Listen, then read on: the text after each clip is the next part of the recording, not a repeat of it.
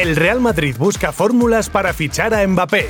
Kylian Mbappé está deshojando la margarita y solo dice que si se queda en París quiere que sea con un contrato largo. Vamos, igual que uno sueña con que le hagan indefinido en el trabajo, pues casi casi. El Madrid, por si acaso, ya va haciendo cuentas del pico al que le saldría el jugador francés. Se estima que el Paris Saint-Germain pediría al Madrid 160 kilos, si no son más, claro. Y eso habría que sumarle, nada, solo 21 millones de eurazos netos al año. Pero según está la pela, tiene pinta de que va a estar complicado, incluso con la idea que tiene el Club Blanco de meter a dos jugadores en la operación. Uno de ellos podría ser Vinicius. Aunque lo que realmente querría el Madrid es que llegase 2022 para que Mbappé salga gratis del PSG al acabar su contrato. Bueno, pues ya que estamos, yo quiero un camión. La millonaria oferta del PSG a Sergio Ramos. Mientras sigue el tira y afloja entre el de Camas y el Real Madrid por su renovación, el PSG anda ahí a ver si echa la caña y pesca en río revuelto. Parece ser que el equipo parisino ofrecería a Ramos 15 millones por cada una de las tres temporadas de las que constaría el contrato. Luego estaría la parte del club blanco que no se mueve de dos años y con una rebaja salarial del 10%.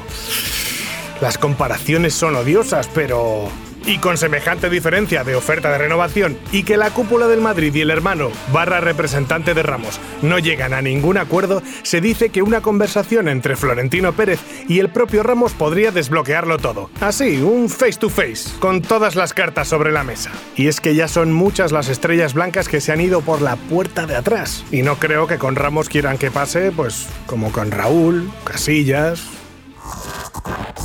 el Chelsea destituye a Frank Lampard. Pendía de un hilo la continuidad de Lampard en el equipo blue.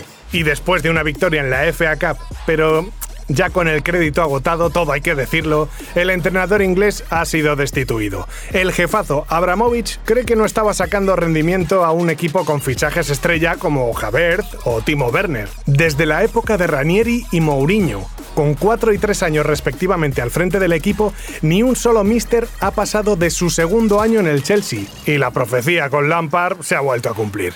Ahora que también es verdad que con 84 partidos jugados, 25 derrotas y 15 empates, pues no son unos números como para pedir un aumento de sueldo.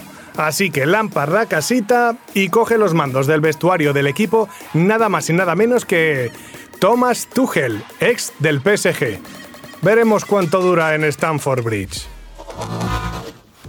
Los números que certifican el ascenso de De Jong. Frankie De Jong es el claro ejemplo de jugador joven con proyección que se convierte en un fichaje caro y a su vez ilusionante, y parece que no es lo que era en su equipo anterior.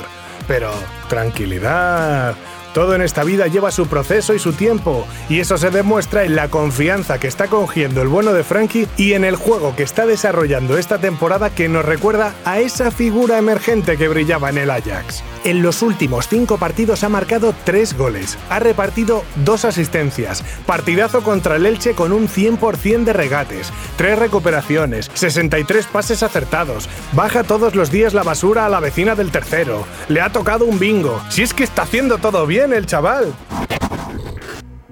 El deseado de Pai igual a los números de Luis Suárez. Tras deshacerse el Barça del tercer máximo goleador de su historia con 198 goles en seis temporadas, que se dice pronto, Ronald Koeman echó su mirada cual ojo de Sauron a los hobbits en El Señor de los Anillos a Memphis Depay como sustituto del charrúa. El delantero del Olympique de Lyon era el deseado por el nuevo entrenador culé, pero parece que todo se fue poniendo en contra para que recalase finalmente en el equipo azulgrana. Una pandemia mundial, un club sin dinero que ni para ficharme a mí de recoge pelotas, Dembélé rechazando su salida, que es lo que hubiera sido la inyección de dinero necesaria para cometer el fichaje del neerlandés. En fin, y es que si Suárez está empatado como pichichi de la liga con el Nesiri a 12 goles y todos decimos el temporadón que está haciendo, Depay lleva un bagaje de goles paralelo, aunque con un promedio de 0,57 tantos por partido frente a los 0,80 de Suárez, ya que uno los ha marcado en 21 encuentros y el otro en 15. En cualquier caso, el nombre de Depay sigue rondando la cabeza de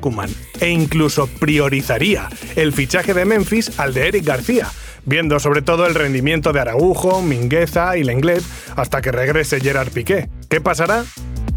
El mundo deportivo te ha ofrecido Good Morning Football, la dosis necesaria de fútbol para comenzar el día.